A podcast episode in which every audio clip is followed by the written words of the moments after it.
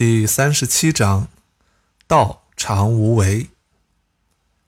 道常无为而无不为。猴王若能守之，万物将自化。化而欲作，吾将镇之以无名之朴。无名之朴，夫亦将不欲。不欲以静，天下将自定。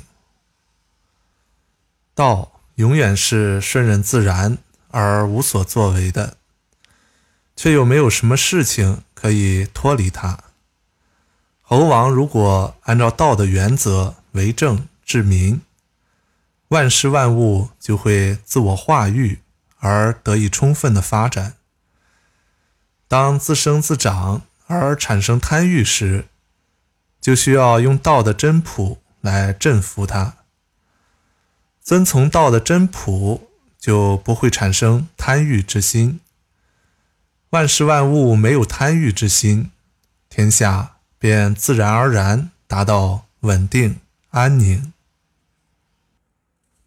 经典解读：本章是《道经》的最后一章，老子把道的概念落实到他理想的至道——自然无为上。在老子看来，执政者能依照道的法则来为政，顺其自然，不妄加干涉，百姓们就会自由自在、自我发展，他们的生活就会自然平静。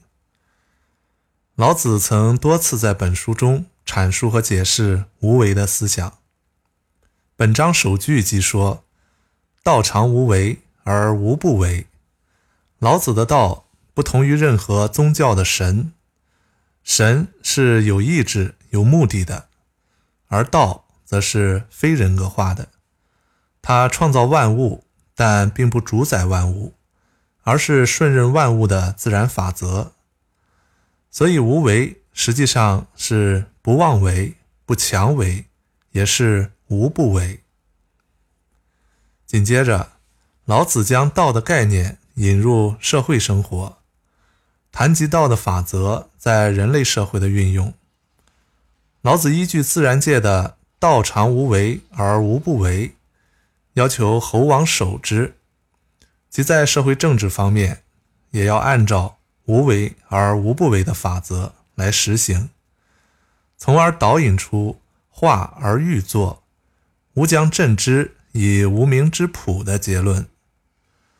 老子认为，理想的执政者只要恪守道的原则，就会达到天下将自定这样的理想社会。